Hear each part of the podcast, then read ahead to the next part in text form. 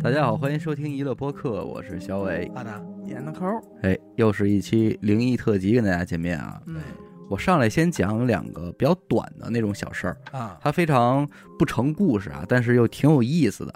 这位听众他们老家在安徽的宣城，他家里边家族也是有祠堂的那种，嗯，而听众他们家呢离这个祠堂比较近，就住这祠堂边上，那所以顺理成章呢，就是这个打理祠堂、归置归置屋子、打扫卫生，这活儿就是他们家的了。让他们家干这个，哎各位听众应该看过什么类似于《百鸟朝凤》啊这种电影，说白了就是农村人过世啊，他这个白事儿的礼节还是非常复杂的，嗯，其中也免不了什么吹吹打打，村里人抬棺材嗯，啊，八仙抬棺吧，好像叫，出出大殡嘛，哎，出大殡。而这些仪式中的用品啊、响器，还有抬棺材用的这个杠，嗯就都得存在这个祠堂里边这库房这儿。啊，每当这个同族的村里人，嗯。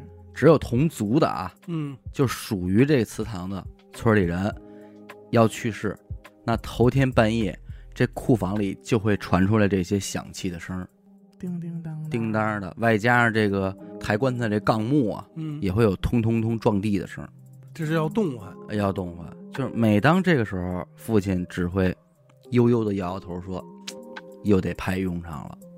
啊，要走人，”哎，就这么一小事儿，嘿，这都有灵性了有灵气儿了，该动了。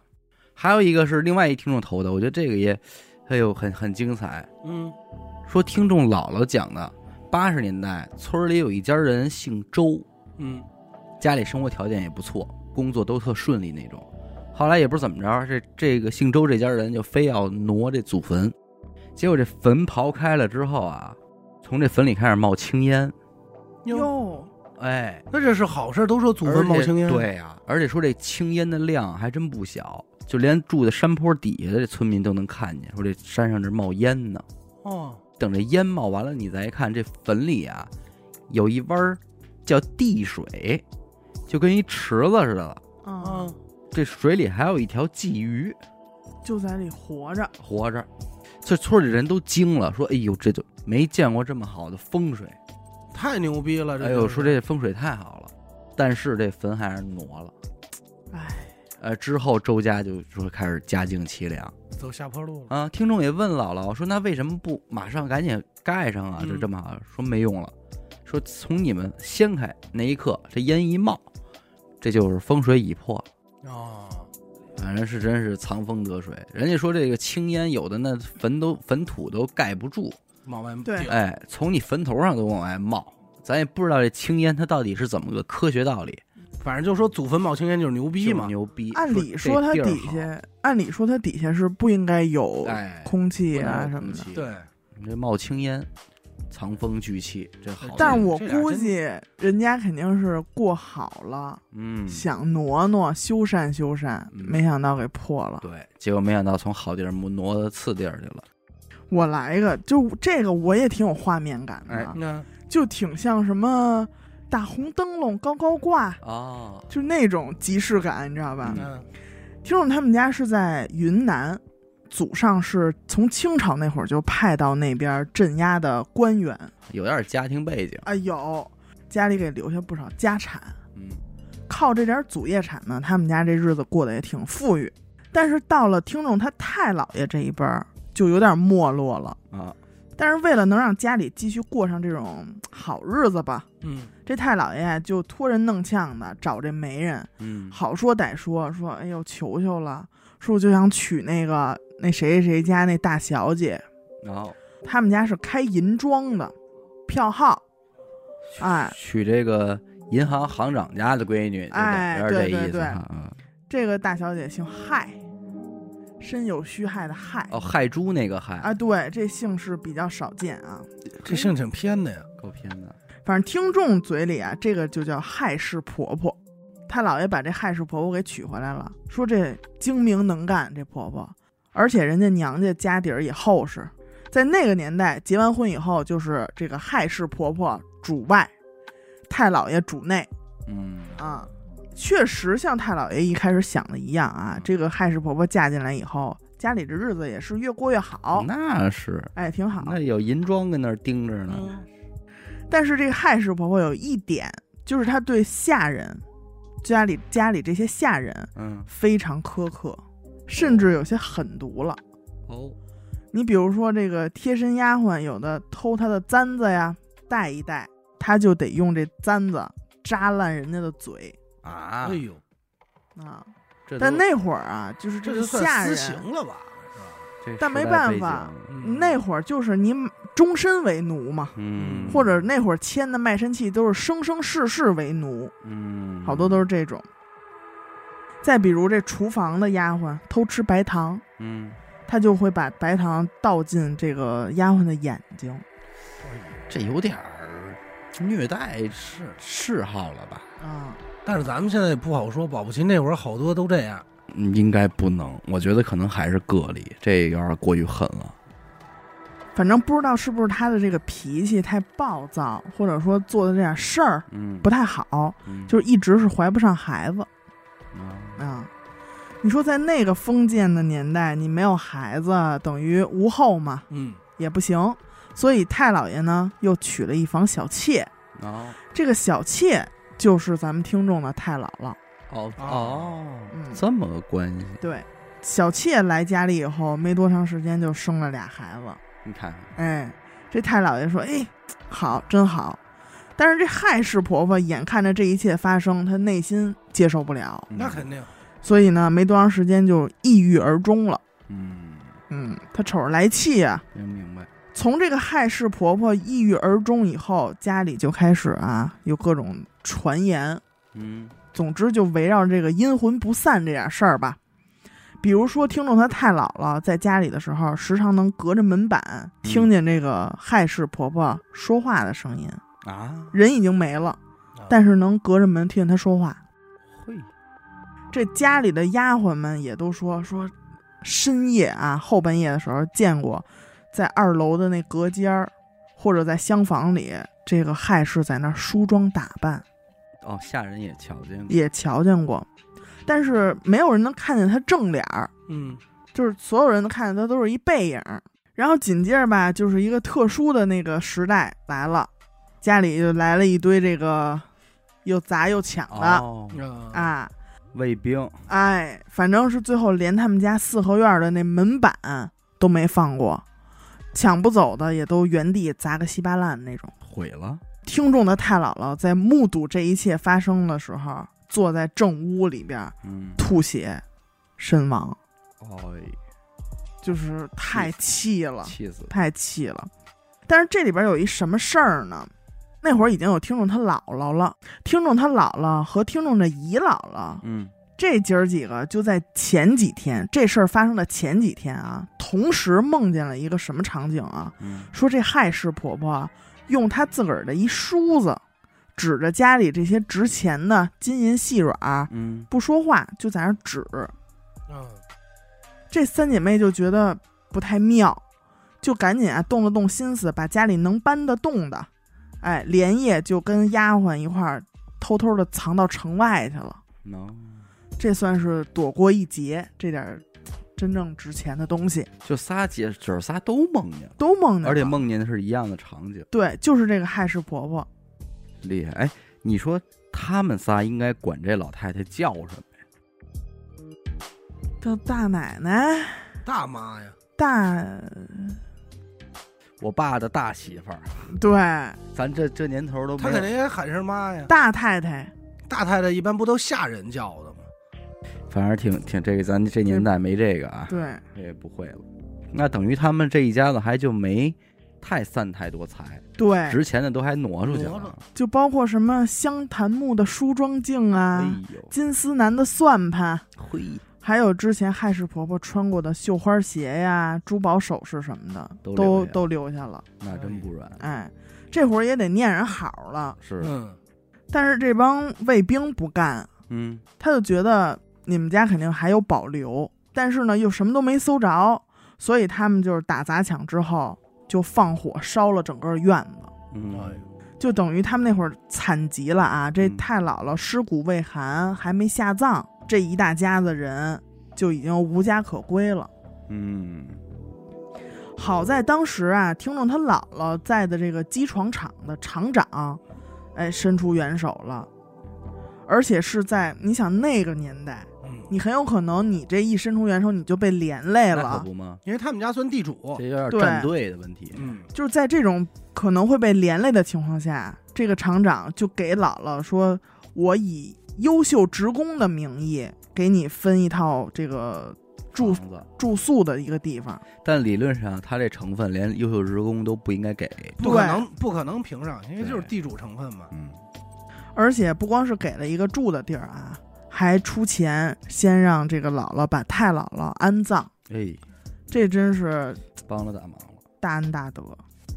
这会儿奇怪的梦又来了，在安葬完听众他太姥姥那天晚上，嗯，听众他姥姥又一次梦见这个害氏婆婆了，说这次害氏婆婆呀是跟太姥姥一块儿出现的，哟，而且手拉手。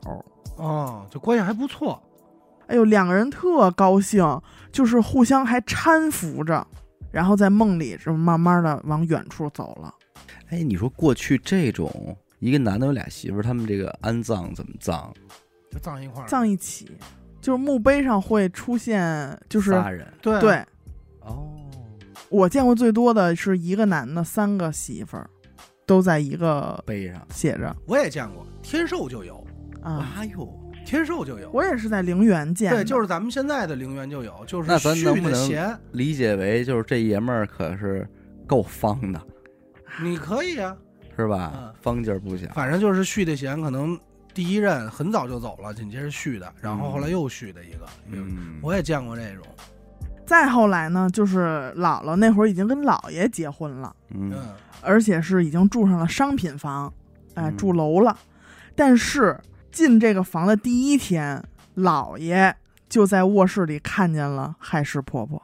还能看见，对这俩人没害氏婆婆关系没关完全没关系，啊但是这害氏婆婆就追这儿来了，我操，而且还是在背对着她梳妆，就不露正脸，不露正脸。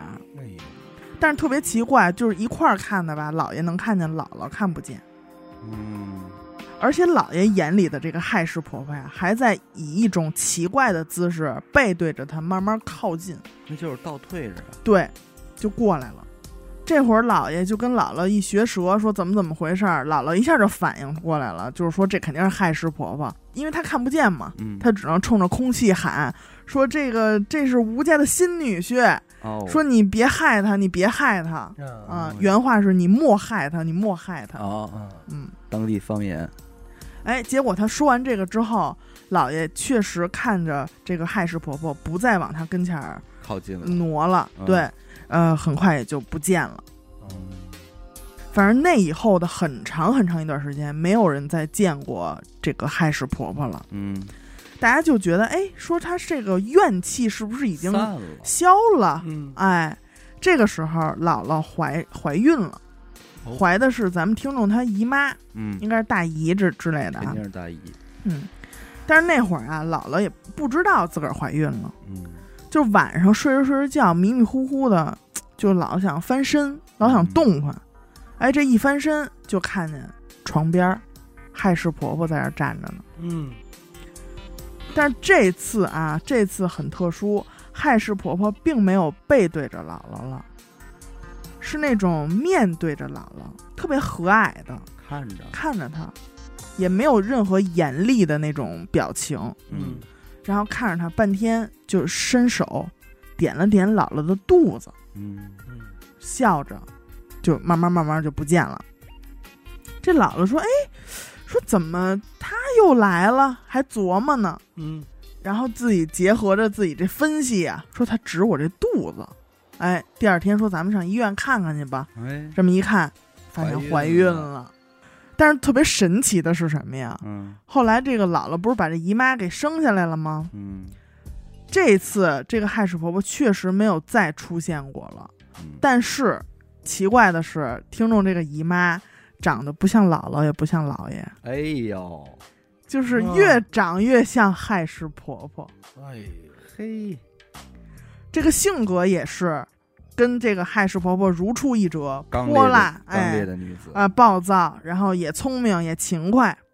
这就相当于是听众大姨是吧？对，对？这回是到听众他妈这一辈儿了。啊对，等到这个姨妈长到十七岁的时候，就看原来害氏婆婆这照片，再看这姨妈，就俩人已经一模一样了。嘿，嗯，但是跟害氏婆婆不一样，姨妈对人总是心软三分，就是哦。不会有那么苛刻的。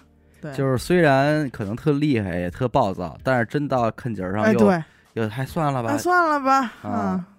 其实连姨妈自个儿也调侃自个儿说：“嗨，可能我上辈子当害氏婆婆的时候、啊。太心狠手辣了，所以这辈子就罚我对谁也狠不了心了。啊，但理论上他们其实都没见过面没没见过呀。害氏婆婆死的时候，嗯连听众她姥姥们都还小孩儿呢。未见得记事儿呢。哎，反正听众就琢磨呀，说害氏婆婆以前的时候啊，嗯肯定是对听众的太姥姥和太姥爷是有恨的。嗯，但是看着家里发生这么多的变故啊什么的，就可能也恨不起来了。毕竟那儿也是他的家。对，再怎么说，他们也是一家人。一家子人，对，但不是你要这么说，我其实没感出恨来。从头到尾，人家只干了一件事，就我保家。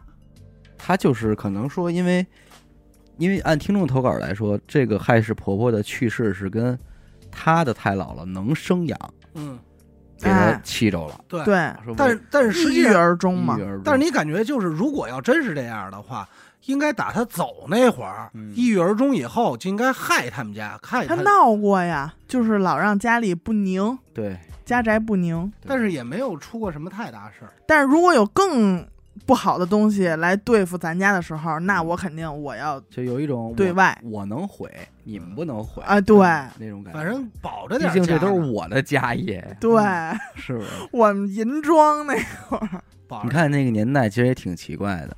她即便这么强势的一个女性，但是在过去那种思想里边，她也得必须得接受，哎，你再娶一小的来生孩子，嗯，是。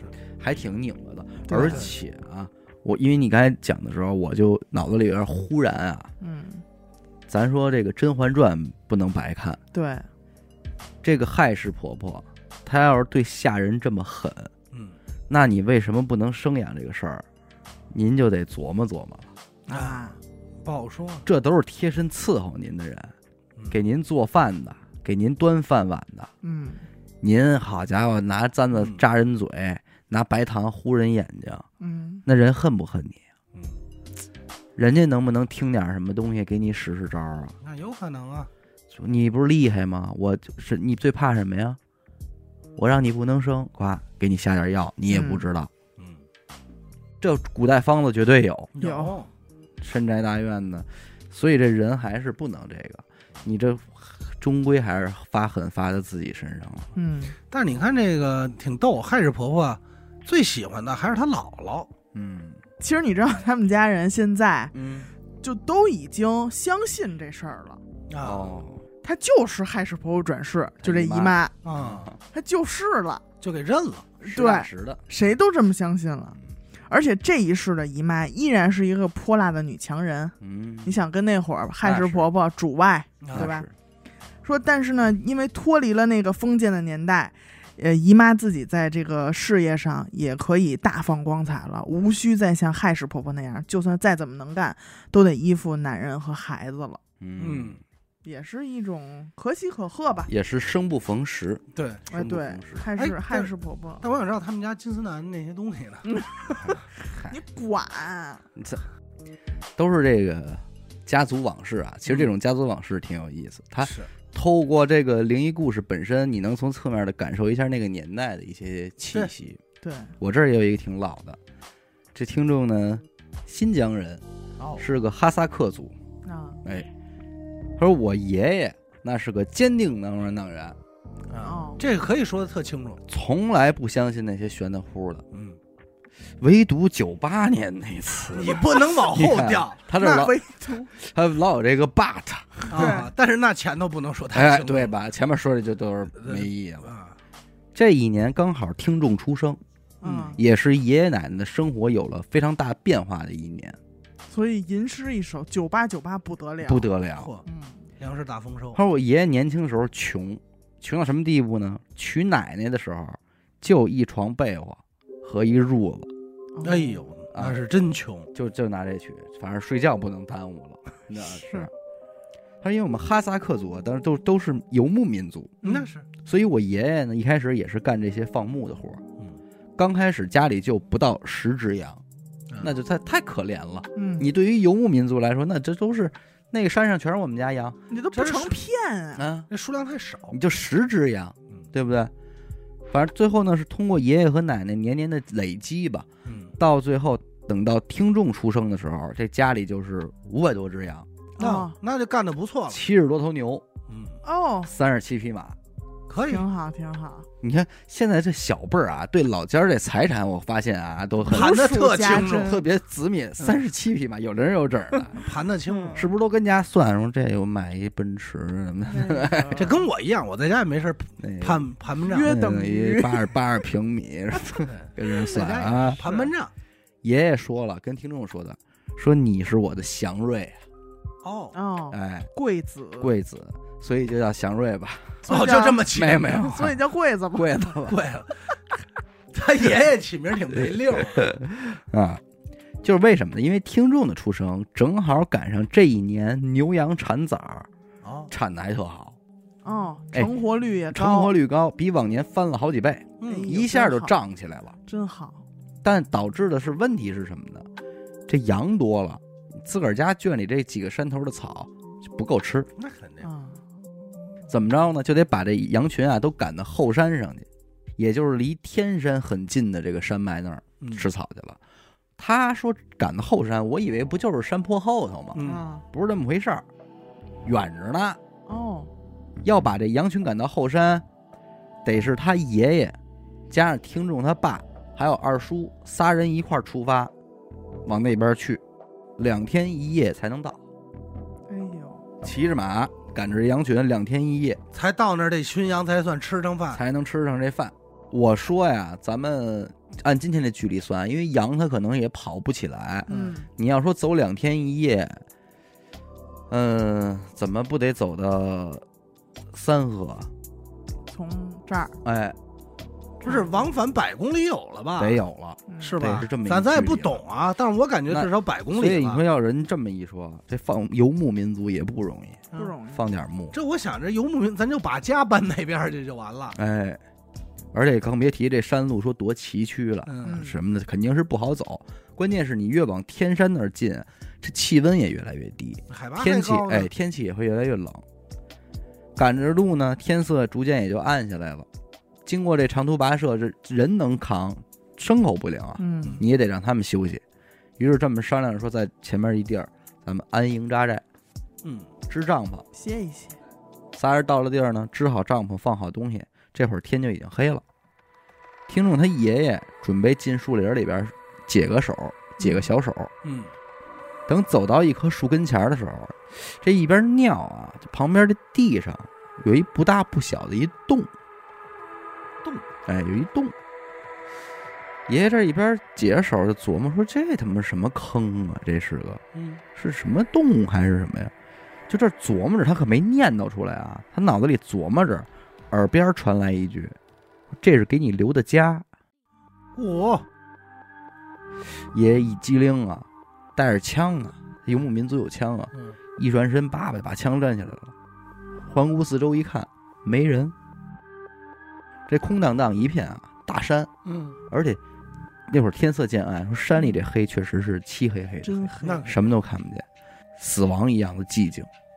爷爷说，汗毛也立起来了。那是这话听得太清晰了，嗯，要是含糊着听，他都不至于有这一系列动作。嗯这一看没人呢，爷爷拿着枪就又回营地了。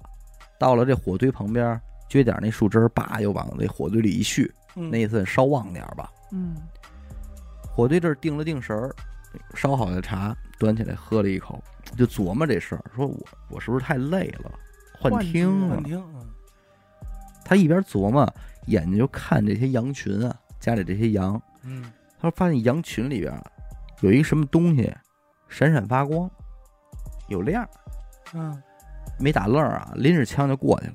我胆儿是够大的，等走近了，拿手电一照啊，这真的是怎么说地域特色啊！你跟在内陆咱们这村里发生的灵异真不一样，是一只山羊，但是这个山羊啊，额头上还长了一只眼，三只只眼三只眼的山羊。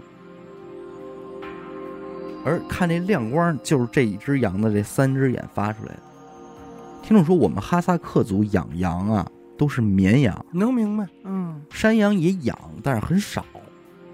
可是我们家没有山羊，嗯我们家一水都是绵羊，所以这这只山羊肯定不是我们家羊群里的。嗯这时候爷爷也是挺横，直接啪啪一上膛，对着这山羊啪就一枪，哇，就打这山羊上了。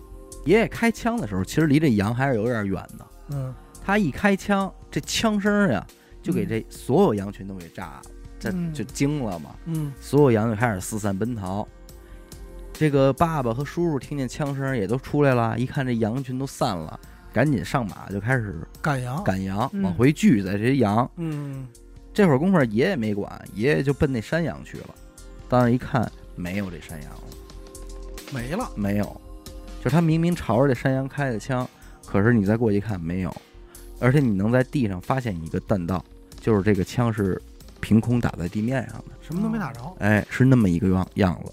等这个叔叔和爸爸都把这羊群聚回来了，问爷爷说：“这开什么枪啊？您这怎么回事事？”？他爷爷就说了一句：“说没事儿，有狼。”哎，说完也没再解释，让他们睡觉去了。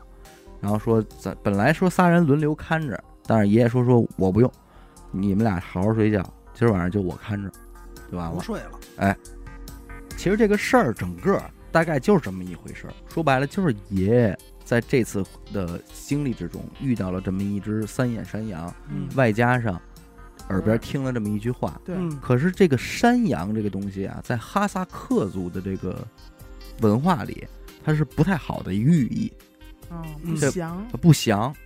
奶奶说说，如果你晚上回家遇到一只山羊，你千万别看它，嗯，因为它会跟人说话。哟，我这一下就想起咱们这边这个黄，啊黄二郎，，哎，说如果你晚上遇见一定不能看，那晚上跟你说话。但是听众我不知道联想没联想，那爷爷那句话是谁跟他说的呢？嗯，就是这就是给你留的家，哎，就这句。就这一句，这是给你留的家。他投稿里没说，但是我会认为，嗯那可能是不是就这山羊说的呀？嗯，在你这儿解手呢，山羊在后边说这是给你留的家。那意思就是你得搁这儿啊。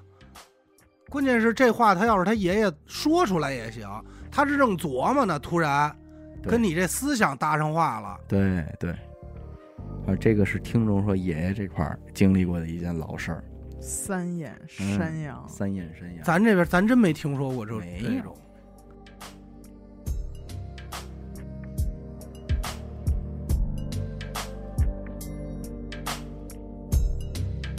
哎，对，那天咱们聊那期十连座儿，啊那期咱不是有一地儿说错了吗？啊，那个对对对，嗯，陶然亭属于哪儿？就是聊到丰台的时候提到说实话，我真不知道，西城我我真不知道。这个是如果说错了，是你们南边人责任。这我也不知道哎，但我觉得赖我了，不是西城吗？赖我赖我，应该就是他应该是属于最早先属于宣武宣武，啊，嗯然后现在属于西城嘛。嗯。但其实你知道这个地儿在我的概念里也是一个模糊地带，嗯，就是因为它在二环边儿嘛，是。嗯就是脑子里一想起这地儿，就把它和什么白纸坊啊、右安我门啊能明白重要的地儿，嗯你知道它属于哪个区，但具体区与区的线，在哪儿，它到底在哪儿，对，嗯说不明白所以我回家我还跟我爸学蛇这事儿呢。我说：“嗯哎呀，丢人啦！”啊。哈，然后我爸咱们说的是数丰台了是吧？对，嗯然后我爸就跟我说：“说你就记着，说这个二环路嗯或者说是那个护城河嗯，就是分界线，就是界对，北边什么白纸坊、牛街呀、这个陶然亭啊，这都属于宣武啊啊，南边才是丰台。啊然后这不就也聊到这些地名了吗？嗯然后我爸就就跟那个吓唬我似的啊，就说了一句说那个陶然亭闹水怪，哦这听着不像吓，这听着挺可爱啊。我然后当时说啊，我说真假的呀？就是一听这眼睛就放光了。尼斯湖分湖呃，对。然后我爸说说，嘿，说这算什么呀？嗯，说那永定门桥底下还有龙呢，哎，你这你爸这属于逗你逗逗你玩呢嘛？我就赶紧查查他，我说你给我讲讲怎么回事儿。嗯然后才跟我说说陶然亭那会儿是有一个叫大老妖的传说，啊，大老妖说最早可能得一八几几年那会儿了，说那会儿这个芦苇里边有一东西，有人就听见它叫，啊，就是声声特像牛，都市传说嘛。嗯，就是有人说说这个见过。其实这种传说北京不少，不少，嗯。呃，有人说见过这东西，说长一牛脑袋，是蛇的身子。哦，那不就是龙？啊，然后就有人说说那可能是蛟龙，嗯，然后也有现代人根据这个描述猜测说没准是鳄鱼啊，那应该不至于啊。嗯反正后来啊，官方给的解释是，就是击毙了两只大鸟大鸟啊、一米多长那种大鸟。但是也有人不信啊，嗯就是说肯定是糊弄我啊们的。那那是反正到今天也有这个陶然亭大老妖的这么一传说有说这说法啊，有这说法。但是你知道，我之前就听人说过，就是这陶然亭这地儿，它也有说法，嗯，说是以前跟菜市口那边砍头的，如果要是没人收尸，嗯，就埋这儿有道理，啊，有是一个乱坟岗。嗯，而且我觉得公园这种地儿就跟学校似的，就是白天还行，景色美好什么的确的，实是，你晚上你就想又是树嗯又是湖，嗯。还有那些亭子，嗯，确实也挺阴的啊。然后不是说到这龙吗？嗯再一个就是说往东边一点儿，不就是这个永定门了吗？嗯，怎么说好像跟那个 走进科学那意思，说有龙。但是我印象里确实有这么一话茬儿，是怎么回事儿？就是小时候我姑奶奶嗯，来我们家的时候，好像他们聊过这事儿，什么事儿？就是龙这事儿。永定门有条龙，永定门那个桥底下护城河里有条龙，就我模糊的是有这么一个印象的。这是一传说呀，还是是什么意思？就当时发生了真事儿，而且有很多人都看见。什么时候的真事儿？老年间，呃，反正当时我小时候说这事儿的时候，大概发生过几年，也就是大概九几年，挺近啊，九零左右哦前后啊。反正听众里边要是有八几年或者更早生人的，嗯，住那一片儿的，应该都听说过这事儿，这事儿，甚至有可永定河里能，有龙，甚至有可能有人就在现场看过这事儿哦，啊。嘿，那天是我姑爷怎么下班回家，有可能是啊，因为他们家住赵五口，嗯。所以他每天下班就捋着护城河边那么走，嗯，就经过那个太平街那块儿，走半道儿就看见这乌泱泱就已经一堆人在那儿围着了，里三层外三层都在那儿站着，而且大家基本上都是抱着手，伸着脖子往河里看。北京北京，嗯，而且那边还有很多警察啊，哎呦，在那儿维持秩序。反正你是肯定不能离特近，离近的地儿你是过不去的，嗯，人家就不让你过，都围上了。看热闹吧，就是你其实你什么都不用问，你知道吗？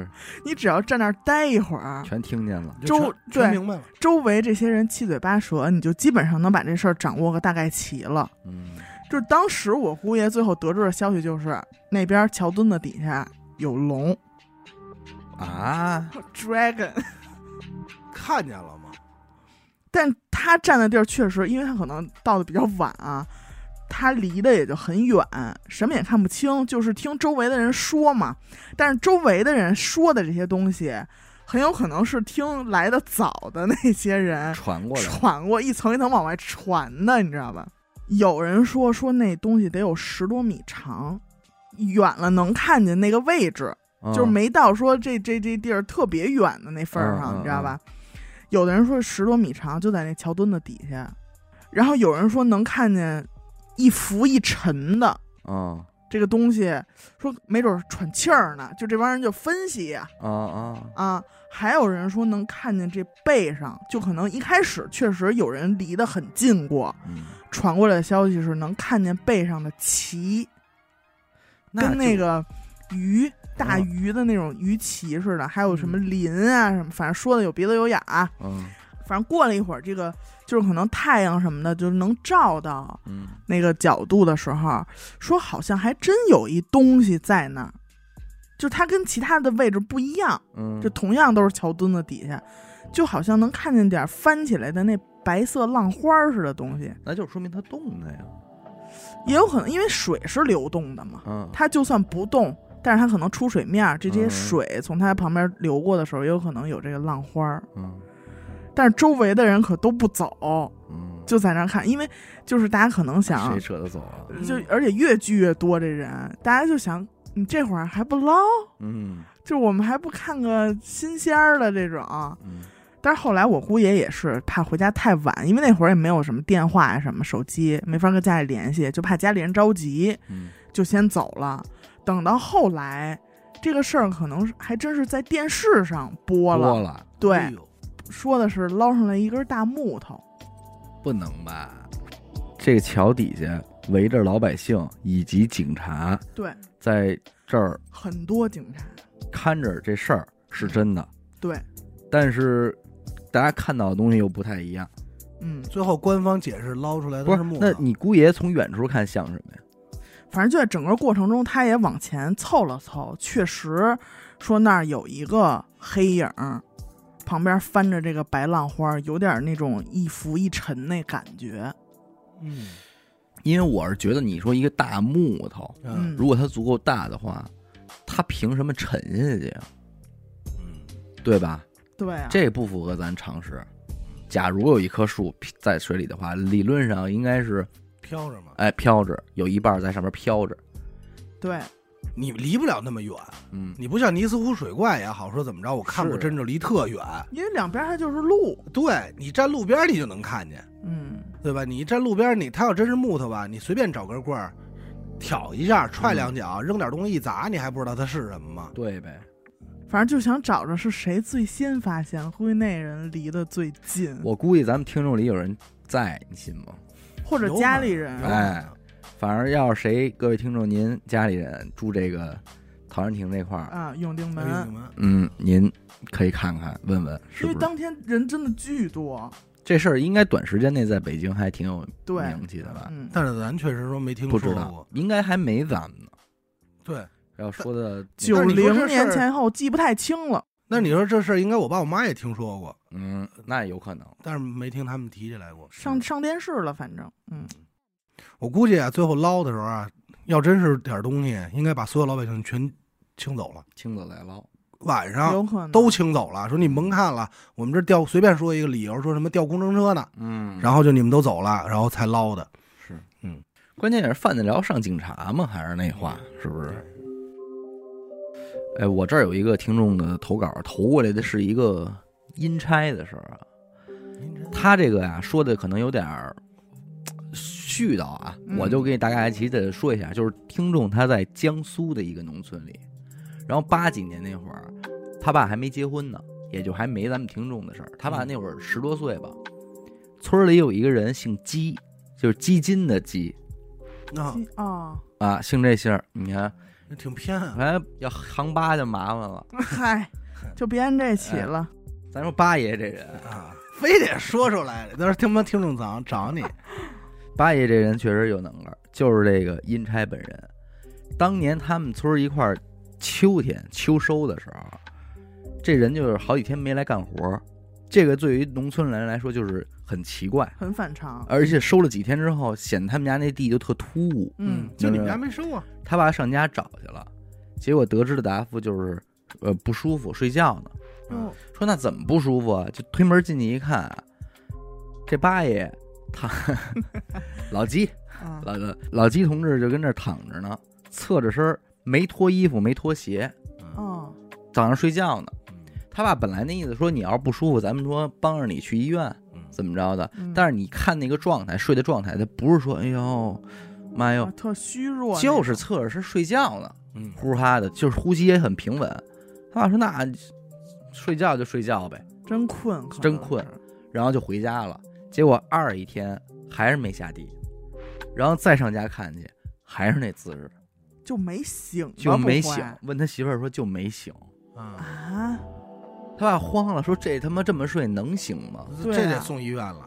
他媳妇说，也不是第一次了，哦，就也睡过，也这么睡过。啊那你们家这事儿，反正也是够那什么的。奇怪的，到三一天见着这八爷了，醒了，醒了，然后说这一聊，慢慢的传开的，嗯。就是说这个出这阴差这活儿。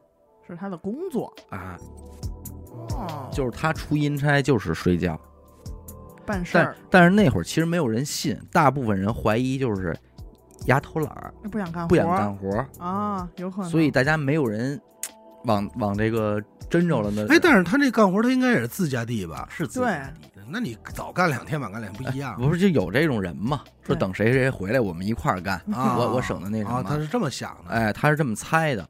但是后来事儿发生哪儿不对呢？就是因为你传出过这个风儿嘛，嗯，大家根据他这个睡觉能推测出来，就经常就是他睡这个八爷一睡觉醒了之后没几天，村里就得走一人，嗯，啊，有规律了，有规律了。所以到后来就是这位只要一睡觉，村里有老家儿的就害怕，紧张了，嗯就紧张了。这跟那祠堂那个啊，东西哎，动物有有点像啊。对，阴差这种这种投稿，其实，在咱们这里边篇幅非常多，出奇的一致，嗯，就是睡觉。嗯。然后我就是他这个投稿让我想起来哪个，就是我之前在网上看见了一个特别全的那个，好像湖南的一个男的吧，他是直接说出来了，就是从怎么出怎么出的这个阴差被人选，被人选啊，到最后干，最后到收尾，整个这是。我不干了，最后。他说呀，他就是有一天在家的时候，啪就特困，就睡着了。着了以后，就是有人来跟他就说了，嗯。说你以后干干活儿什么乱七八糟的，但是具体干什么活儿其实都没交代。啊，然后男的啊啊就知道了，说那回以后来叫你走就走啊。哦，啊，就是这这口风留在这儿了。嗯说以后叫你走咱就走，嗯嗯行。然后这事儿醒了之后，这哥们儿就觉得哦，我那可能是做梦我做了一梦。嗯，紧接着呢，过了一个多月，忽然间耳边就来一句：“说走吧，干活去吧。待着待着，耳边就”哎，就出就有人说话了。哦，听完这话之后，就困劲儿都上来了，倒头就睡，没倒头，趴桌子上就着了。哦，他着了之后呢，他就能感觉到，哎，这自个儿家屋里有仨人，就是跟普通人一样，嗯咱们什么样，他们什么样那种。嗯，但是其中有一个人呢，是那种有点管事儿那意思，说走吧，哪儿哪儿，他就跟人就去了。嗯他到现在都不知道要要干嘛，嗯就你知跟人家就跟，就跟人走，但是人家手里也有家务事啊。然后就到了某某某个村儿，一个院子里头，有一老太太正跟那儿晾衣服呢。嗯这个管点事儿，这个咱就说叫队长吧，就给了这个这哥们儿一根棍子，说你去敲这老太太脑袋后头一下啊，啊，说你啊你赶紧你打一下，打这下归你干，别的事儿你不用管，你就管打一下就行你只负责打，啊。那哥们儿说：“我操，打人老太太不好吧？这啊，不好吧？拿一棍子。”他说：“你就打吧，别废话。”这哥们儿过去了，他也不敢使劲儿打，他就轻轻的吧敲了一下，敲了一下，结果他这一敲，他就感觉给这老太太敲成俩了，哦，能明白？其实如果他按咱们的意思，就是说他把这老太太魂儿给啪出来了，敲出来一个，嗯，他啪一敲，老太太魂儿一出来，紧接着旁边另外一人拿锁链子咵就给套上了，这就是就拽走了。但是啊，这哥们儿说的是，拽走这魂儿，老太太可还活着呢。没事儿，但是你能明显感觉到老太太这个气色脸色儿不对了，哦下来了，下来了。说白了就是他们勾走这一下，拴走，嗯老太太还活着，不会马上死。嗯，是然后是过几天怎么着再没，说老太太不行了，老太太没，而那一刻的没不归他们管。咱不讲这三魂七魄吗？就真正勾最后的这个，不用他们管，哦。是真正的底下的人来弄。哦，他们是管前半程，就我先把这活儿给明白敲出来，哎，你先敲走一个，这就是他们干这活儿，然后说得了，完事儿了，散了吧。等于他们是临时工，哎，临时工最后弄这口气儿的，这是另外一波有编制的，啊，有编制的但是他没见着过，就他从来没有参与过后边这个环节，他们聊天吗？这几个人也说话呀，就正常。啊，也说话，那你说那小他头儿会不会跟那些有接触啊？还是说他们就整个嗯两套系统不接触？不是关键，这些小头儿是什么人啊？他可能干的比较早，嗯，我觉得对吧？？就是这些小头会不会也从都是这个人的视角里视角里来看，所有人的处境应该是一样的，嗯，就他们也都是被叫叫哎，来他们也都是被叫做干活的正常人，嗯，但是可能这个所谓的这个小头儿，他玩的早，对，嗯所以呢，你面对新人，你就是老人了，嗯，你就干这活。然后据说是您干这活儿啊，底下给你记分儿，好处有好处。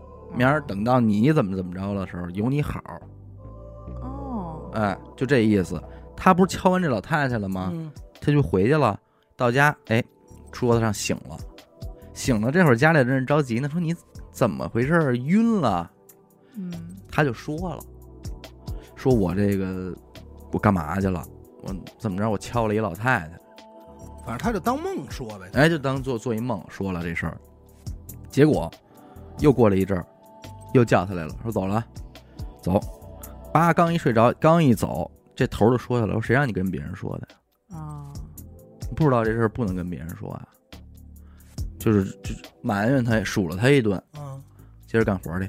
他说他从头到尾干这些活，他就是负责敲，拴就是别人干。很可能他是新各有人，分工，各有分工。嗯，他这事儿里边最悬的是哪儿呢？他敲过一个人，是他老丈杆子，认识。对，哎呦。等于他老丈杆子是他敲死的，就过段时间真没了，这哦。对，而且就是暴毙，突然就猝了。而且他敲他老丈杆子这一回，这头儿也知道说这是他老丈杆子，说你呢，这个是也是你敲的。这关系，啊，也这个关系，所以允许你提前准备准备，说说跟家里人，哎呦喂，你能明白那意思吗？哦，就是因为他必须得敲嘛。那敲完了之后呢，你回去之后，你就跟家里人说，老头儿可能要不行。可是如果你说，哎，如果这是一好人，嗯，就是身体没啥毛病，但是我这么说看，过一个投稿，就是说不是，那你不敲也不行吧？应该有些阴差如果敲到朋友或者说是家里人的这种情况下，甭管是敲还是拴啊，我我看到过的都不一样。当他如果敲到的是认识的人，他看到的不是认识的人。就变了。对那他怎么能意识到这人他认识呢？敲完之后，哎呦喂，好难过呀！挺苍蝇的，而且甚至哦你干完这活儿你才知道这人我认识。啊，你在之前都别说你不认识了，就你看见都不是人。我今儿你敲这猪，然后你爸一敲完这猪，哎，这不是阿达吗？操，哎，怎么老有他妈这有我？拴走了，哎，拴又他，妈有我，就这种，不敲也不行。不敲不行啊。就是你工作，就等于他把你不是，那这不是与我有好处，这他妈是这他妈是方我害我呀。他这套事儿啊，其实说白了，我我这是为什么我听这个阴差这个是最，因为说白了啊，嗯阴差的故事我们之所以讲的少，是因为在我看来，它实锤性不高。嗯，嗯，我能不能理解为就是你做一梦，就是这个人做梦啊？因为完他就是以梦的形式嘛，对，而且他习惯性的做这种梦，他嗯做这种咱们称之叫阴差梦。连续连续寄语梦，验验证的方法有没有？有，就是你还记不记得你敲过谁？嗯，然后他死没死？咱们查查，咱们查查。他这个呢，他首首先之前他说的敲敲的老太太这种，那无从考证，因为他根本不知道他去的哪个村儿敲的哪个老太太，但是他敲的他老丈杆子，然后醒了之后老丈杆子确实过两天就真没了，就是猝死，所以这个对他来说是一个最大的验证，也是对家里人来说比较强烈的一个验证。嗯，我你我就在想，你说让你敲熟人这个，嗯，会不会就是罚你呢？就是你，就是你把这事儿说了，嗯，你知道吗？就是罚你呢。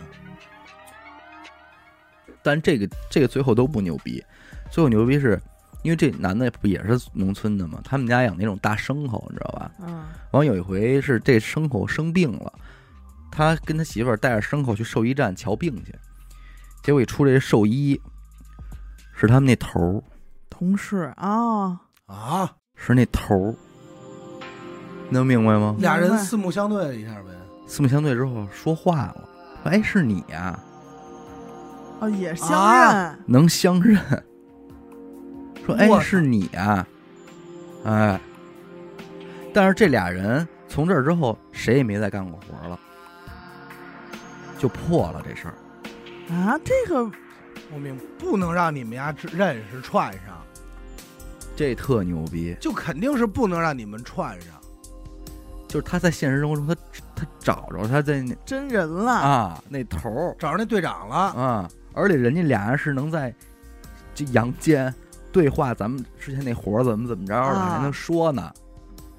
那这就是实锤了，对，这就没准儿俩人还这俩人不能做同一个梦。还得俩人还得聊说操，下回你这拴的时候你得轻点什么的，可能还得这么聊呢。你能明白？但是这他怎么知道他现实生活中是一兽医呢？嗯，对，干这活儿呢？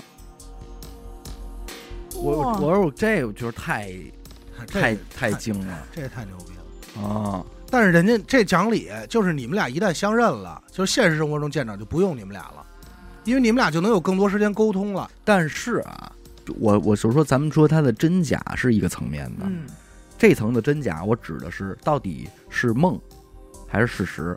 嗯然后在即便是事实的情况下，我认为还有一层真假的东西，嗯，就是你怎么能够断定你干的这些事儿是为地府的人干的？嗯，你能明白我的意思吗？那肯定就是有人蒙你嘛，就上来告诉你嘛。会不会是一些歪的东西，让你假借地府之名，让你们干这些事儿？啊对，那有可能就是以以地府名义蒙你嘛。就是猜啊，咱们就说猜会不会有一种东西，它需要人的魂儿，有可能，但是他自己又不能干，所以就让你们去帮我弄。所以这事儿他把魂儿拿走，他可能会有一些用处想用，然后你们又回去了。你们认为你们是在为地府干活当的阴差，但其实你们根本不是，结果有一天你要用你那积分的时候，说没积过分啊，而且你还缺德呢。啊，所以你就看这事儿能不能不干。嗯，我我是这么理解的啊。他是不是就是在人家第一次跟他说的时候就稀里糊涂答应了？对，如果那次说我不去，嗯，反正我就是觉得他最后兽医一出来，我对是，这个绝了，绝了逼了。俩人没说再找找那其他那队长、其他那队员去，说咱凑一班。说实话，他们谁都不知道，他也不知道他在哪儿，他也不知道他在哪儿。对，其实在但就是在梦里也可一旦是以沟通。哎，一旦梦见了，出去了，出窍了，就能在一块儿干活，干完活散摊子。但是呢，你说听众投那个，他一下睡好几天，那得敲多少啊？哎，对，这睡几天、他这个，们会不会是去一个很远的地方？有出差吗？不知道。不知道？不好说。不是他去好几天，很有可能就像这种，咱听众投那个，我跟你说，五花八门，嗯，还有的说呀，就你们这个小团队进这村儿要弄人走，嗯你自己进不去，得是这个村儿的土地出来带你们进去，哦，才让你们进去干这些事儿，干活。通关文牒。哎，你才能干这活儿。那那这个应该像是真的了。但这个就更悬了土地，啊！土地说：“那那走吧，这边。”然后找撬撬走。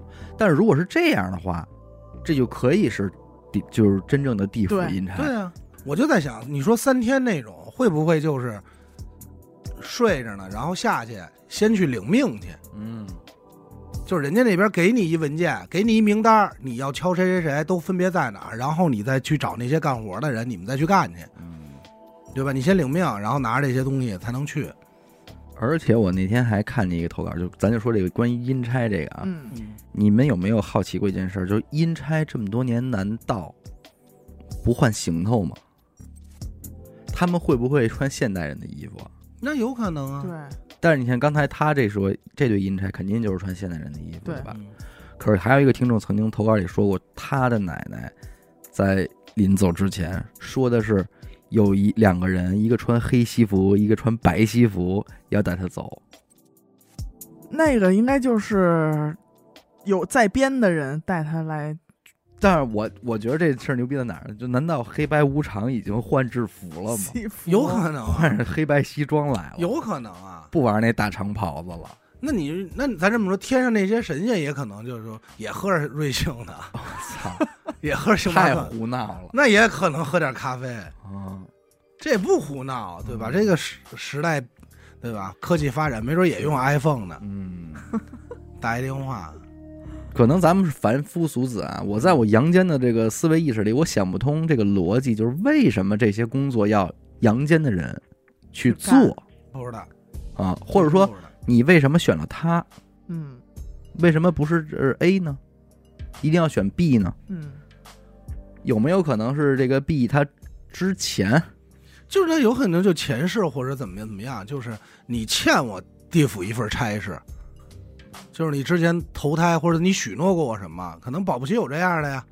啊，就是您本本来是地府的阴差，然后您要当人了。不不是不是您这咱们说人手不够的时候，你可得盯上啊。你得过来不不不，啊没有那么复杂。那保不齐就是你投胎的时候，或者你上辈子犯过什么错，嗯，你杀人犯了，那就不让你投胎，比什么或者没有那么大错啊，对吧？就是你犯过什么错，然后你许诺过什么，那你到时候你得兑现承诺呀，我才能找你，很有可能啊。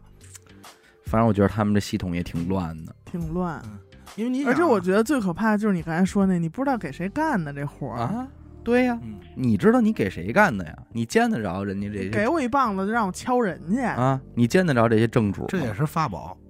挺可就敲怕的，嗯，反正我前两天，那你要这么说，我前两天做梦还被人叫过去做饭呢，就炒炒让你炒让你让炒饭，你走啊！没有，就是就是还是以前上辈子阴间的厨子，就是真的 特奇妙，就是都我都后来醒了，我都我都觉得特累，就特呛，就就是得吃油烟的嘛，就是让我炒饭，就一直我就感觉当时我觉得我锅里这饭妈炒不完，炒完盛完一份儿怎么还有哎？还有有就还得接着炒，哟，是不是前一阵儿鬼节那阵儿啊？没有哎没有那么复杂，就十一吃炒饭就，十一期间做一梦说炒饭，放一直在炒，给我累，什么都没放，就打俩鸡蛋，就一直吃。咱要这么聊，其实下边那帮人想抓点临时工可够方便的，啊，不缺人啊。你哎，你有可能他真是临时工。对啊，我这没准保不齐给人当了哎，你当了一宿厨子，我自己不知道，还他妈切葱花呢，你这么一说，我突然想起前两天许哥就做一梦，哦，也是当厨子，他就是他俩身相认了。身后有一老太太一直叫他，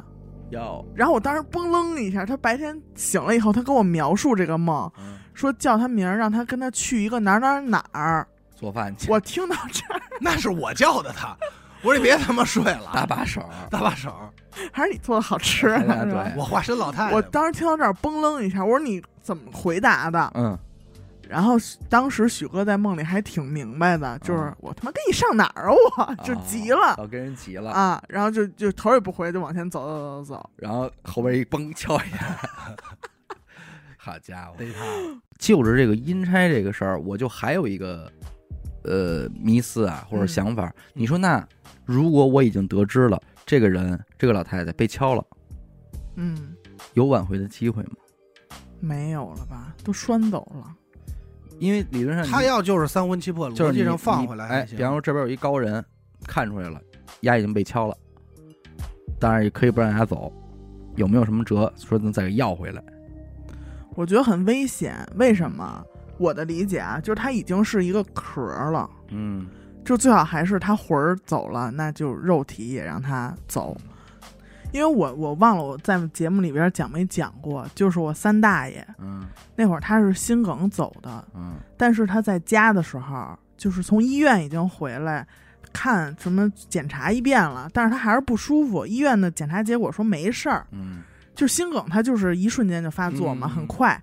然后当天下午他就已经在家里，就是属于昏迷状态有点儿。嗯然后呢，也准备说要么叫幺二零送医院什么的。这会儿就来了一老太太，就是我们家那边会给人看点这个的，就一撩门帘儿，一看我大爷说，他魂儿都不在了，我给他叫什么呀？哎，哎，那就是敲完了呗。对，嗯有过，就是我听说这么一个事儿。但是你说刚才说那确实是肯定是有解法，嗯，肯定是有解法。有高人嘛。行，感谢您收听一乐播客，这里是灵异特辑。如果您也有同样的灵异故事经历，那么非常欢迎您向我们投稿。具体的投稿方式呢，请您关注我们的微信公众号“一乐播客”，我是小伟，阿达。闫德抠，我们下期再见，拜拜。拜。